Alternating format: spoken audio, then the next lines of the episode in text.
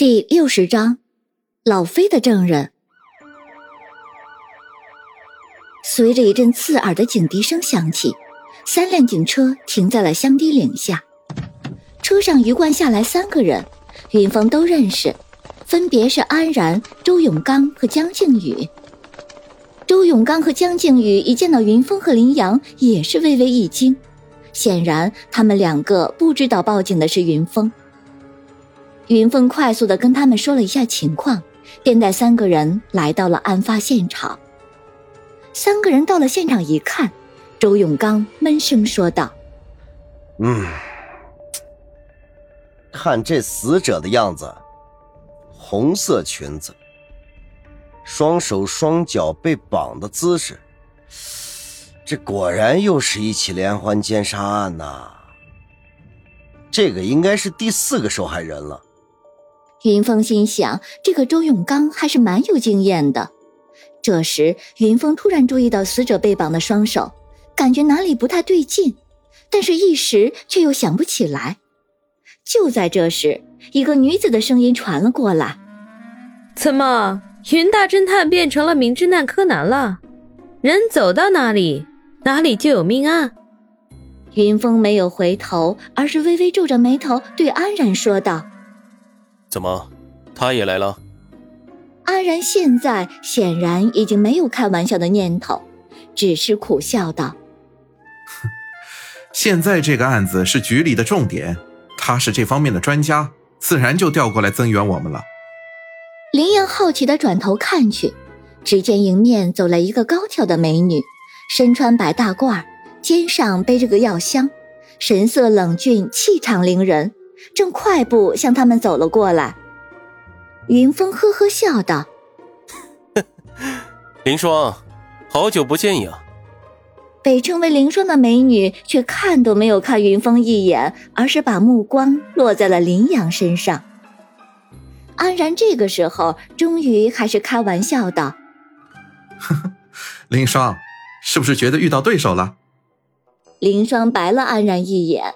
然后朝林阳伸出自己的纤纤玉手，并客气道：“你好，林霜，是市局的法医。”林阳马上伸手相握，并礼貌的应道：“你好，林阳，是一个侦探所的员工。”林霜和众人打了招呼以后，马上戴上口罩，开始投入工作中。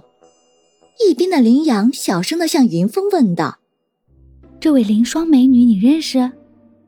云峰苦笑道：“哎，我大学同学和安然，我们同一届的时候，他在学校就小有名气了。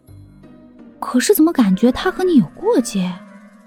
这个，咦，上班期间不认真工作，还打听老板的隐私，你还有没有把我这个老板放在眼里？”云峰突然板起脸来，安然这个时候问道：“哎，云峰。”你怎么会跑到这里来的？云峰当即把帮陈瑶找男友的事情简单的说了一下，当然略去了陈瑶要保密的环节。说完这些之后，那个年轻的警察江靖宇突然开口道：“怎么这么巧？你们来这边找人，这个地方就出现了一具女尸，会不会是你们要找的这个罗海生就是杀人凶手？杀了人之后害怕暴露，就潜逃了？”这时，一直在忙碌的林霜却开口道：“云峰，你说你们要找的人是什么时候在这里失踪的？两天前，就在前天晚上。那人应该不是他杀的，因为我刚才的初步检测发现，这个女人至少死了三天了。也就是说，前天晚上，这个女人已经死了。接下来，这里的事情都交给警察了。”安然给云峰和林阳做了份简单的笔录，就让他们走了。云峰和林阳看这里到处都是警察，如果罗海生就在这附近，应该也能发现。留在这里也是无所事事，便打道回府。临走的时候，云峰低声问安然：“哎，老飞那边情况怎么样了？现在又发现一个新死者，老飞是不是没有嫌疑了？”安然无奈的摇了摇头：“怎么会没有嫌疑？你不是听凌霜说了吗？这女死者是三日前就死了，那个时候劳飞还没有被拘留呢。云峰暗想，也对，这老飞还是有作案的机会的。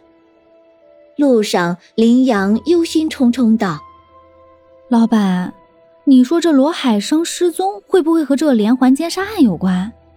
也许罗海生就是那个女死者遇害的目击者，被凶手察觉，然后就被灭口了。”云峰却微微摇了摇头：“你忘了林霜说的话了吗？”那个女的是在罗海生来的前一天就已经死了，所以罗海生不可能是目击者。但是你忘了，那个罗海生小便的地方有滑倒滚动的痕迹。我猜是这罗海生小便的时候，可能是发现了女死者，然后吓得摔了一跤，就从山上滚下来了。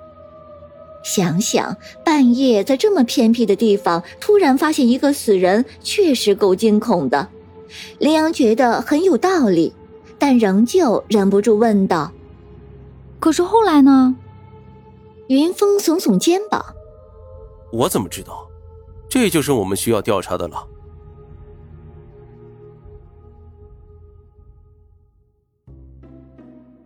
云峰和林阳刚到侦探所，就发现侦探所里面除了方寸和许真真，还多了一个短头发的小姑娘。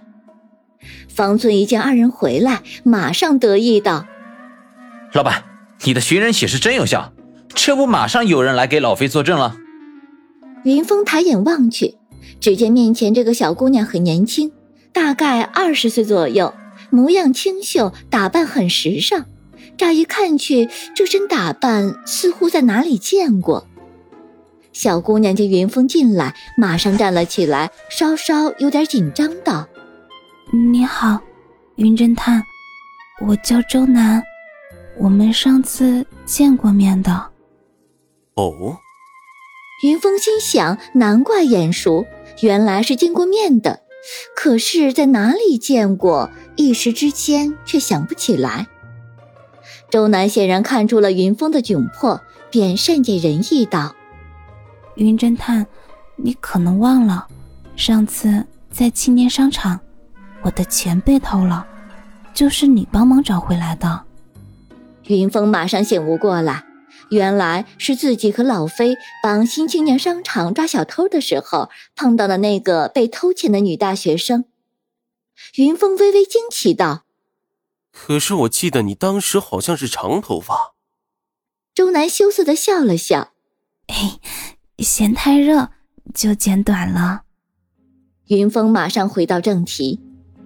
所以，你知道老飞那晚去了哪里，并且能作证。周南抿了抿嘴唇，坚决的点了点头，随即说道：“那晚，飞哥和我在一起，我们去开房了。”不，方寸的一口水喷了出来，侦探所其他人也都大吃一惊，愣在当场。云峰轻轻的咳了一声，道。那你愿意去警察局给老飞作证吗？周南这时却犹豫起来，语带哀求：“能不能我亲自写封信，或者我打个电话过去啊？我不想去警局。”云峰无奈的摇了摇头，表示不行。周南低头思索了半晌，突然抬起头来，眼神明亮，一脸坚定道：“好，我去。”接下来的事情就顺利了许多。云峰和方寸带着周南去了警局，由于有周南的证明，加上老费的手机足迹的记录，完全排除了老费的作案嫌疑。老费也马上被放了出来。正当云峰、方寸和周南一行三人焦急地等待老飞，老飞在老警察周永刚的陪同下走了出来。二人一见到周南，竟然同时愣住了。而且不约而同的说道：“男的，你怎么来了？”这时，老飞和周永刚才发现二人居然说出了相同的话，不禁互相瞪着对方。而对面的周南却怯生生道：“飞哥，爸爸，